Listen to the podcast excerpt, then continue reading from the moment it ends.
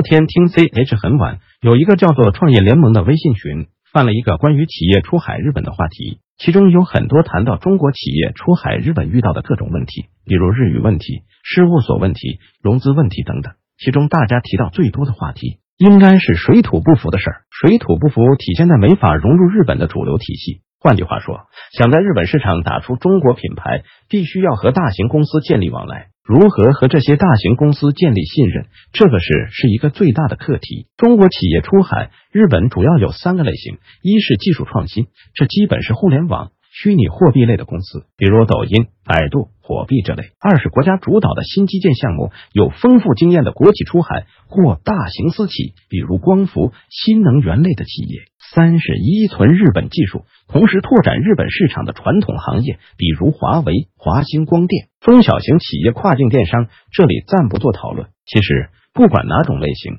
在日本都会遇到一些过不去的坎儿，比如即使设立了日本分公司，但是还是没法做到本地化，没法打进日本市场，没法和日本大企业建立业务往来。明明有技术有实力。就是因为是中国公司，所以就没法和日本大企业直接发生业务，而是必须要通过一个中介，也就是商社。个人觉得，造成上述水土不服的原因，主要是因为中日企业家的思维方式不同。日本企业家注重长期稳定，不首先注重眼前利益；中国企业家在乎眼前利益，擅长资本运作，以短期套现、短期被收购、短期融资、短期上市为一个企业的小目标。这种思维导致中国企业。寿命较短，长期稳定性不够，特别是互联网公司血雨腥风，好比战国时代吞食天地。今天的王者不久就可能听到破产重组的消息，不少中国企业都多少带有急功近利的设风，力图赚把快钱，见好就收。而日本公司已慢慢熟悉中国老板们的思路，导致害怕与中国公司合作。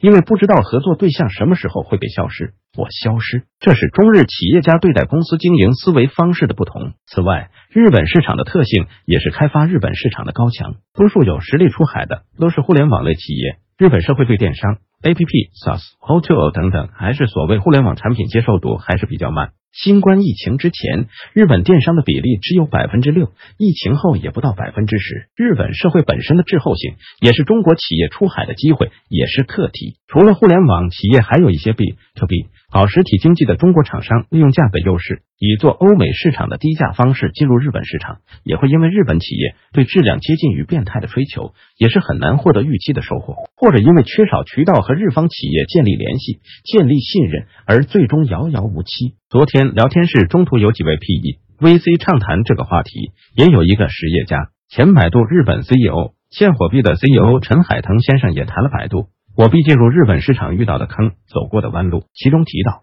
日本市场好比是椰子，外表很硬，刀枪不入，一旦进去里面都是水；中国市场好比桃子，外面很软，很容易进去，但是发现里面是个硬核，搞不定。这句话有很多含义可以解读，但可见开拓日本市场是一个前期非常需要人脉。资源、时间投入的市场，日本市场的上述特质以及高强是一个事实，但是大家其实还是不知道如何才能出海日本。毕竟能像 BAA 这样的有实力的公司还是少数，其中有几位 speaker 提到了商社，但是其实都没有深入的探讨。毕竟能理解商社本质，或者说在商社就职的中国人还是非常少，所以创业者或者企业家虽然知道有商社这么一个存在，但是。具体他们能做什么，有什么机能，可能也不是很清楚。我在这里以一个商社新人的角度，简单谈谈商社对于想出海日本的中国企业来说有什么价值。先说一个聊天室里面一个大哥举的例子，这位大哥是做新能源的，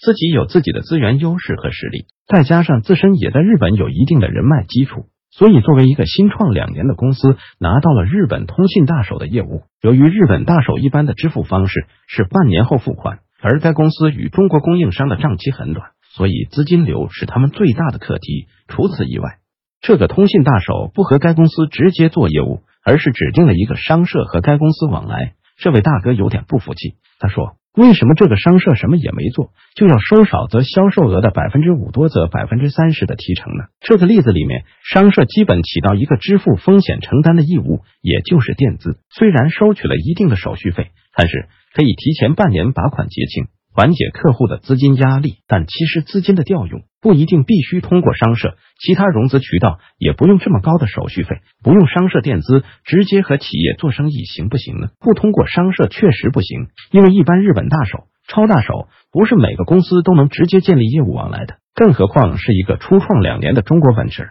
很难看到长期合作的可能性，所以基本不会直接建立口座给小公司。但是又想和这个公司做业务，所以只能通过现有口座的公司和其建立业务。这就是商社在里面起到的作用。本质上来说，商社在里面确实没有起到实质的作用。但是在日本，商社和企业或者工厂很久以来就有着这种纽带。这点我在其他的文章里也提到过。有历史的原因，财阀托拉斯也有错综的股权结构。也有各种各样其他业务的相互扶持关系。总之，商社和企业间的关系不是简单的代理关系，而是日本这个社会传承下来的结果。这里不再赘述。其实，商社对出海企业的作用远不如此。从我的经验来看，如果能巧妙利用商社的机能，可能会让中国企业出海日本事半功倍。我身边不少优秀的中国企业都有类似的经历，他们通过市场尽调或者战略咨询等等服务。把日本市场摸清，把目标企业的最新动态摸清，再通过一个中间人当做敲门砖，敲开对方大门后，基本就成功一大半。这个敲门砖就是商社的机能，我个人称之为背书。C H 聊天室有人成为抱大腿，背书的目的不就是一种保证？还可以提升中国企业形象。其实不只是中国企业，很多名气很大的欧美企业也是通过商社建立和日本大手的联系。信任关系是一方面，日本人独有的一种关系文化也是其中的原因。再比如，我个人经手的一些例子，某些被美国制裁的中国企业在日本出海的过程中，会遇到各种法律文化方面的高墙，他们中的有一些公司就可以巧妙借助商社，从而间接的和日本公司进行业务往来。说着这么多商社的机能和作用，其实也不是每个出海企业都可以得到商社的背书进入日本市场。商社本身也有很复杂的评价体系，甚至也会在外包咨询公司、调查公司做 FS 可能性分析，会从多个维度考察这个企业或者一个项目，从而制定方案。对于一些魅力不是很大的案子，商社可能也不会特别的投入精力。对于一些有潜力的案子，商社也会运用其在的社会关系网，打通一个一个的渠道，敲开一个个大门。所以，作为一个想出海日本的公司，可以把商社理解成为一个战略咨询加前客、lobbies 等等的综合体。如何利用好这个敲门砖，如何建立和商社的信任关系，可能是最眼前的一个课题。